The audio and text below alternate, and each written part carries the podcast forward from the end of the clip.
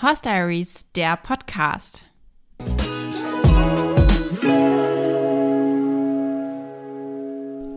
Hallo und herzlich willkommen zur zweiten Staffel vom Horse Diaries Podcast. Wir haben etwas länger nichts voneinander gehört. Ich glaube, so zwei, drei Monate sind es wohl gewesen, denn der Horse Diaries Podcast hat eine Sommerpause gemacht. Das war nicht so ganz richtig geplant, aber bei mir war einfach privat so viel los, dass ich schlicht und einfach nicht dazu gekommen bin.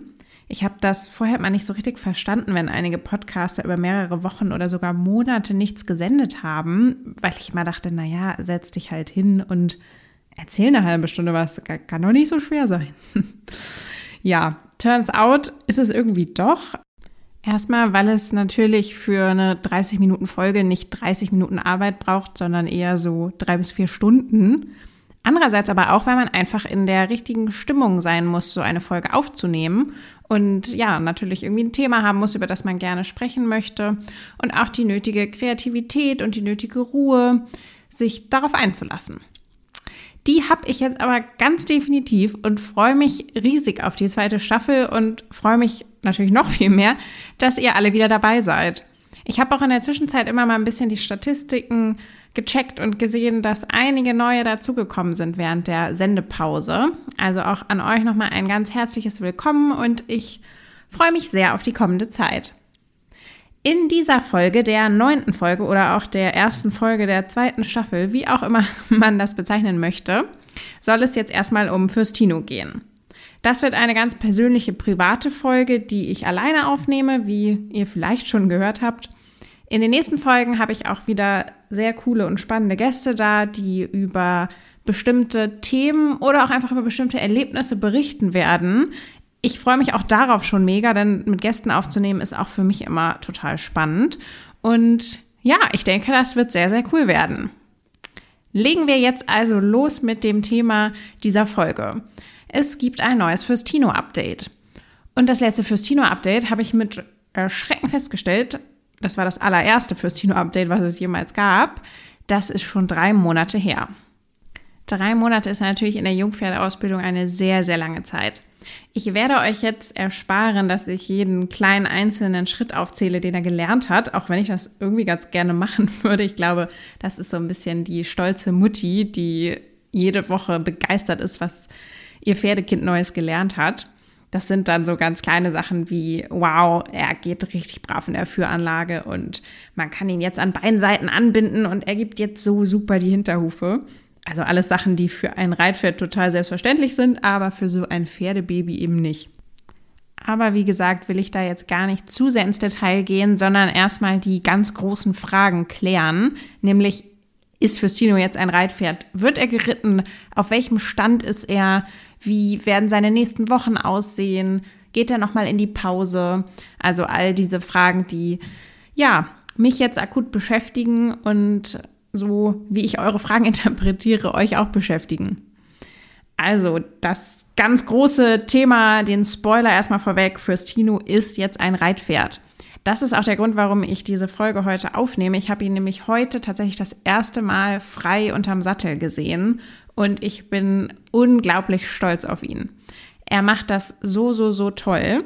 Das alles natürlich nur, weil die Bereiterin so unglaublich gute Arbeit leistet. Also er spiegelt in dem Sinne nur ihre wirklich super durchdachte, super wertvolle Arbeit. Aber ich bin natürlich auch auf mein Pferdekind, wie gesagt, unheimlich stolz.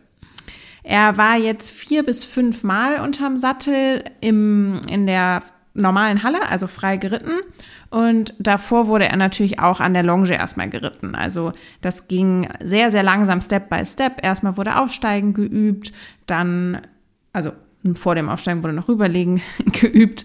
Und ja, dann an der Longe wurde er erstmal geritten, Schritt und Trab. Irgendwann kam der Galopp dazu. Und jetzt ist es eben so weit, dass er tatsächlich schon frei und ohne Helfer ganz normal geritten werden kann. Also wenn ich sage ganz normal, dann ist das ein bisschen übertrieben, aber so die ersten Punkte der Ausbildungsskala, insbesondere Takt und Losgelassenheit, sind erfüllt, was ich wirklich total beeindruckend finde. Also er läuft wirklich sehr entspannt, Takt rein, gleichmäßiges Tempo. Er ist sehr, sehr aufmerksam dabei.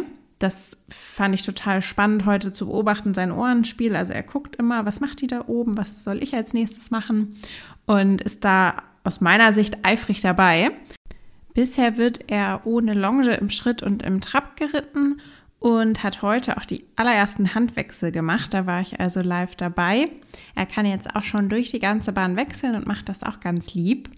Die nächsten Steps sind jetzt das Angaloppieren. Das soll er auf jeden Fall noch lernen in den nächsten Wochen, dass er also auch unterm Reiter in der Halle ganz normal angaloppiert. Und ein nächster großer Step ist, dass ich mich auch nochmal draufsetzen werde. Dazu komme ich aber gleich. Ansonsten wird in der weiteren Ausbildung noch die Anlehnung auf jeden Fall ein Thema sein. Also nicht bei ihm speziell, weil er da problematisch wäre. Das ist er bisher gar nicht. Er geht nicht gegen die Hand oder verkriecht sich extrem oder irgendwie solche Auffälligkeiten. Aber natürlich kann er als gerade angerittenes Pferd noch nicht so von hinten nach vorne an die Hand herantreten wie ein erwachsenes Pferd. Also das ist eben dieser dritte Punkt in der Ausbildungsskala nach Takt und Losgelassenheit kommt die Anlehnung und das wird das sein, was er dann nächstes Jahr auf jeden Fall lernen muss, dass er von sich aus an die Hand herantritt und da auch so ein bisschen das Bein noch besser akzeptiert oder das noch besser lernt, dass er eben auf die treibende Hilfe hin und nicht nur auf die Gärte nach vorne geht. Das sind so die nächsten Schritte jetzt für seine Ausbildung. Ja, zum Thema, wann werde ich mich das erste Mal draufsetzen? Ich saß bisher noch nicht drauf. Ich könnte das wahrscheinlich schon machen, also da würde jetzt nichts passieren, denke ich mal. Er kennt mich, er vertraut mir und wenn ich mich jetzt im Schritt draufsetzen würde, glaube ich, würde er das total akzeptieren. Ich habe mich aber dazu entschieden, das jetzt nicht so früh schon zu machen, weil es für mich dafür eigentlich keinen Grund gibt. Klar, man ist total aufgeregt und freut sich auf diesen Moment, das erste Mal das erste eigene selbstgezogene Pferd dann auch tatsächlich zu reiten. Das ist total klar. Aber für mich hat eigentlich bei allen Sachen immer Vorrang, dass es für mein Pferd die optimale Lösung ist und nicht unbedingt für mich. Und ich glaube, dass es besser ist für ihn, wenn er erst noch ein bisschen mehr festigen kann. Und zwar mit der Person, mit der er jeden Tag arbeitet. Und das ist eben seine Bereiterin. Zu der hat er natürlich das allermeiste Vertrauen. Und wenn das so weit gefestigt ist, dass sie eben sagt, so, jetzt läuft es in allen drei Grundgangarten und ähm, sie hat ein sehr gutes Gefühl dabei, dann werde ich mich draufsetzen. Das wird wahrscheinlich noch so zwei, drei Wochen dauern, aber es wird auf jeden Fall passieren, bevor er nochmal in die Pause geht. Ich finde das auch für mich persönlich wichtig. Ich habe mir das auch gewünscht. Also man könnte es alternativ ja auch so machen, dass ich mich gar nicht draufsetze und man ihn einfach so wegstellt, weil man sagt, man will da irgendwie gar nicht reinfuschen in die Arbeit der Bereiterin. Ich finde es aber aus dem Grund wichtig, weil ich ja für mich auch immer gesagt habe, ich weiß gar nicht unbedingt, ob ich ihn für immer behalten will. Also ich will ihn auf jeden Fall behalten bis zum Anreiten und dann will ich gucken, was habe ich eigentlich für ein Gefühl auf dem Pferd und macht das Klick und ist das für mich das Pferd, was ich weiter reiten möchte. Und dazu muss ich natürlich einmal irgendwie draufgesessen haben und so ungeduldig bin ich dann doch, dass ich, bevor er in die Pause geht, auf jeden Fall irgendwie wissen möchte, ja, worauf warte ich da eigentlich? Also worauf warte ich seit dreieinhalb Jahren und worauf werde ich auch die nächsten Monate warten? Lohnt sich das überhaupt für mich? Das klingt vielleicht manchmal ein bisschen hart, wenn man das so sagt, dass man auch in Erwägung zieht, dass man sein selbstgezogenes Pferd verkaufen würde. Aber ich finde das eigentlich relativ logisch. Das liegt einfach daran, dass das selbstgezogene Pferd ja ganz genauso Boxenmiete, Futter, Training und Zeit kostet wie jedes andere Pferd. Und es würde aus meiner Sicht überhaupt keinen Sinn ergeben, ein Pferd zu behalten, mit dem man nicht 100% zufrieden ist, aus welchen Gründen auch immer, weil es vielleicht einfach zwischen Pferd und Reiter nicht so super harmoniert, nur weil man das selbst gezogen hat und weil es aus der eigenen Stute ist. Weil vielleicht läuft irgendwo anders jemand rum, für den ist dieses Pferd das absolut perfekte Pferd, weil der ganz andere Ansprüche hat oder weil der einfach ganz anders mit dem Pferd matcht. Und dann finde ich persönlich, man sollte sich nicht jahrelang mit einem Pferd quälen, mit dem man eigentlich nicht richtig glücklich ist. Dann würde ich also, wenn das der Fall sein sollte, es tatsächlich so machen, dass ich ihn verkaufen würde und mir stattdessen ein anderes Pferd kaufen würde.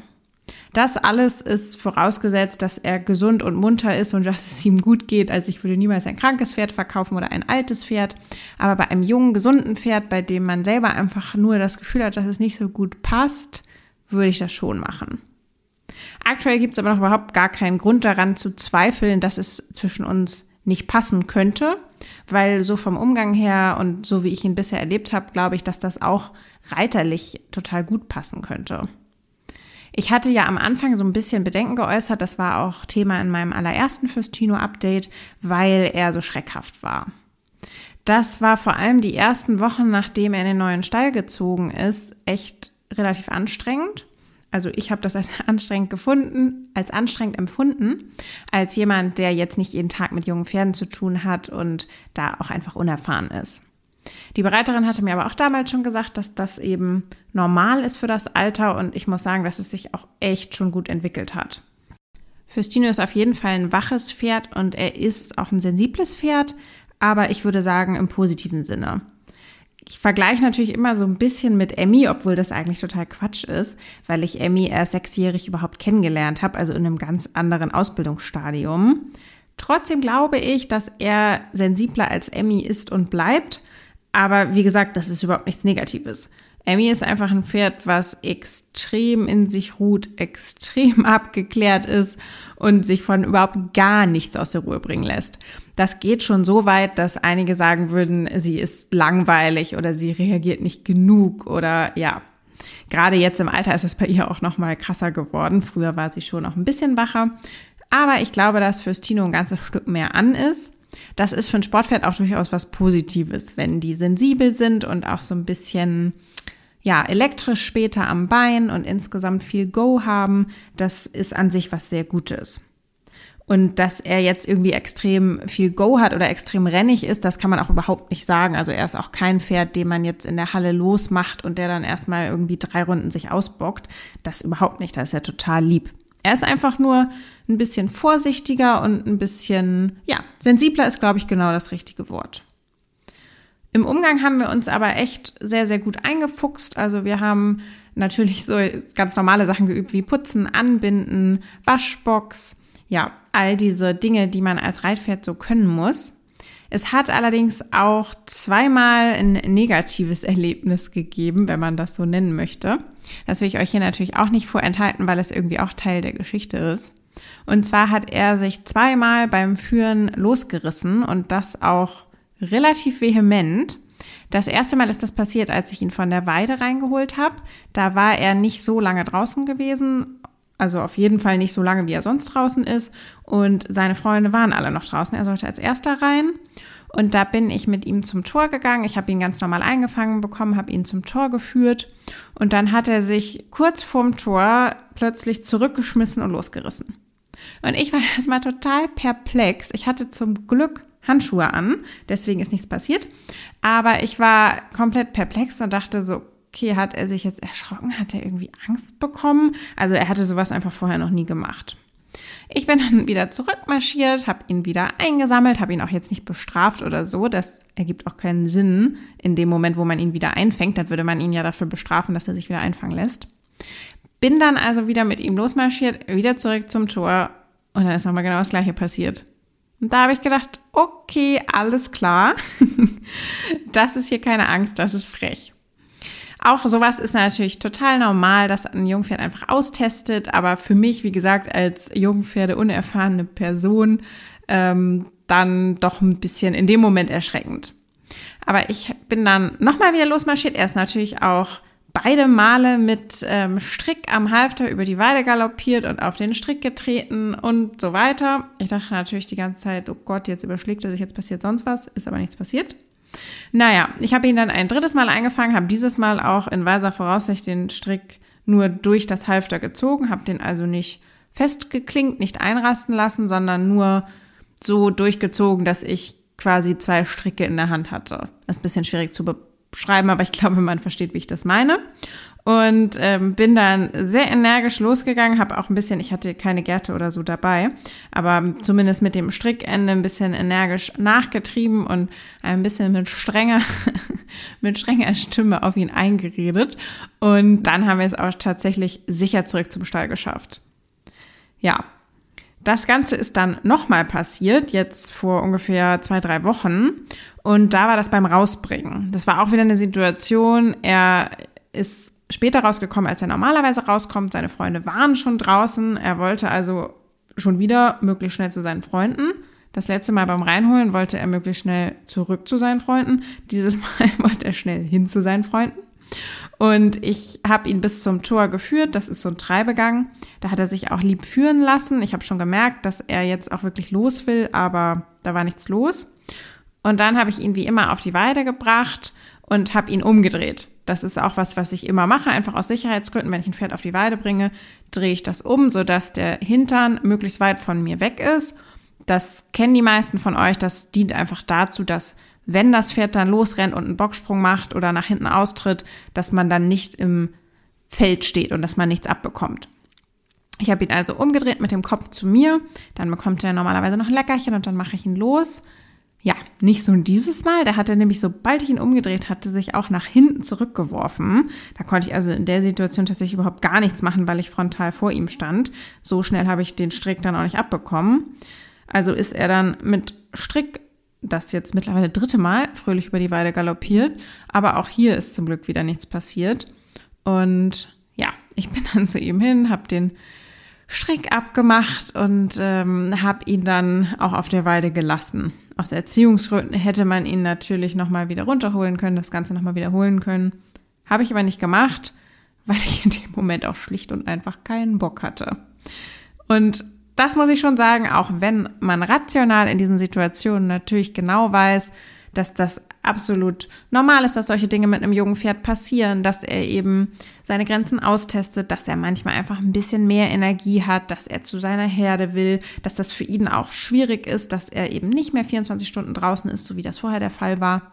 Also all diese Dinge weiß ich und ich habe da total viel Verständnis für ihn. Ich war trotzdem in dem Moment mega sauer und angepisst und ja, habe ihn dann erstmal ein bisschen auf der Weide gelassen und habe ihn später auch selber wieder reingeholt. Da war dann auch wieder alles gut. Aber für den Tag war ich erstmal ein bisschen bedient. Man muss aber, glaube ich, sagen, wenn das die schlimmsten Sachen sind, die einem mit einem Jungpferd passieren, dann ist soweit noch alles in Ordnung, es ist nichts passiert. Und wie gesagt, ich hatte jedes Mal Handschuhe an. Da kann ich auch, kann ich nicht oft genug empfehlen. Tragt Handschuhe, wenn ihr Pferde führt. es lohnt sich. Man sieht das auch meinen Handschuhen tatsächlich an. Also ich erkenne jetzt immer meine Handschuhe daran, dass der eine ähm, komplett abgerieben ist von diesem Strick durchziehen und der andere noch tadellos aussieht. Also der rechte ist kaputt, der linke sieht super aus. Aber insofern finde ich meine Handschuhe immer wieder. Also hat auch seine Vorteile. Als allerletztes, nachdem ich jetzt auch das Negative mal geäußert habe, kommen wir nochmal zur weiteren Planung. Ich hatte auch das ja schon in der ersten Fürstino-Folge erzählt, dass ich so die Vorstellung hatte, dass Fürstino nach seinem Anreiten nochmal eine Pause bekommt. Weil ich eben doch finde, dass das Anreiten mit drei Jahren relativ früh ist. Ich habe mich bewusst dazu entschieden, aber unter dieser Bedingung, dass er nochmal eine Pause bekommt. Wo diese Pause stattfinden wird, das steht zu 99,9 Prozent fest. Aber ich will es jetzt hier noch nicht veröffentlichen, weil es eben noch nicht 100 Prozent abgesprochen ist. Das wird sich aber auf jeden Fall in den nächsten Tagen klären. Er wird so oder so ab November rausgehen und dann auch tatsächlich über den Winter draußen sein.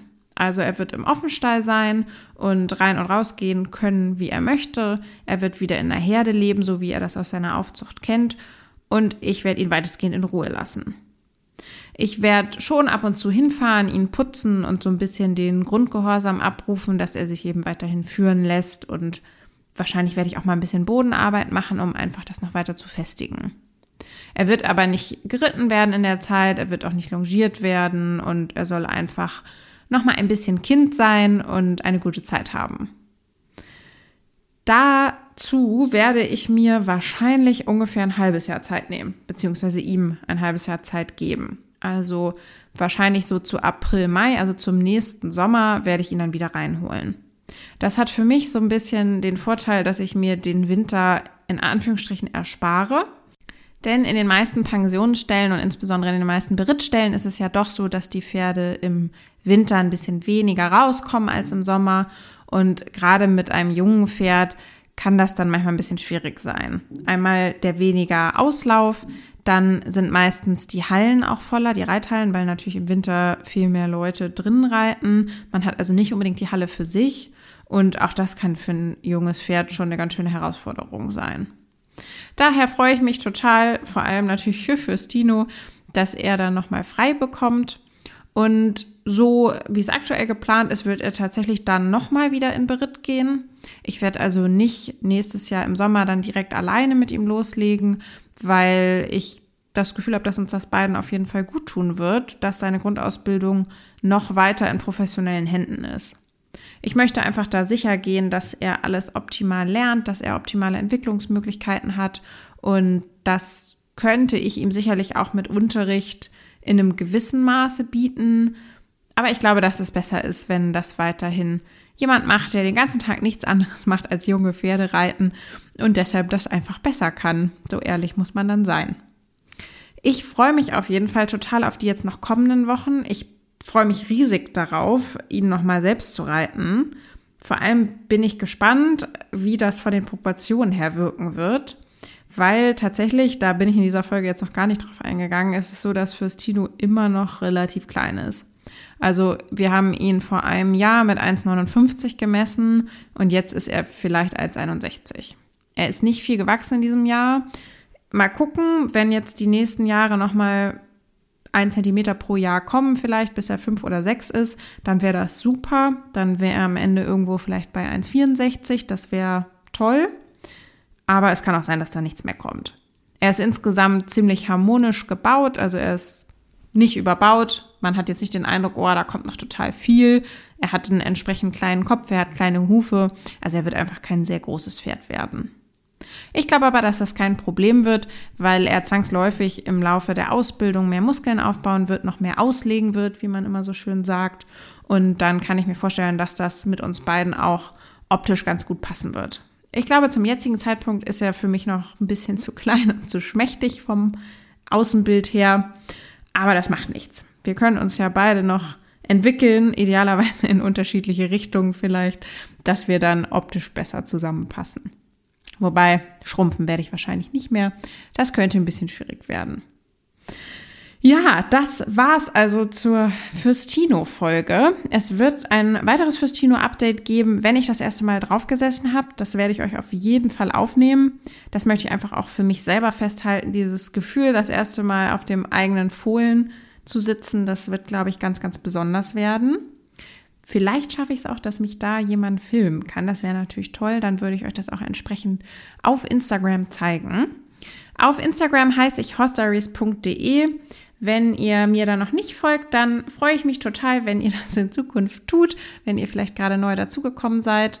Denn auf meinem Instagram-Kanal gibt es auch noch ein bisschen mehr über Fürstino und auch über Emmy und natürlich auch über mich zu lesen und zu sehen. Natürlich werde ich auch im Laufe dieser zweiten Podcast-Staffel euch zu diesen Themen ein bisschen mehr erzählen, also auch darüber, wie es Emmy eigentlich geht, wie es ihr ergangen ist. Die Folge zum Thema Rentnerstall und Rentnerleben bei Pferden steht auch noch aus. Das lässt sich vielleicht ganz gut kombinieren mit einem Emmy-Update.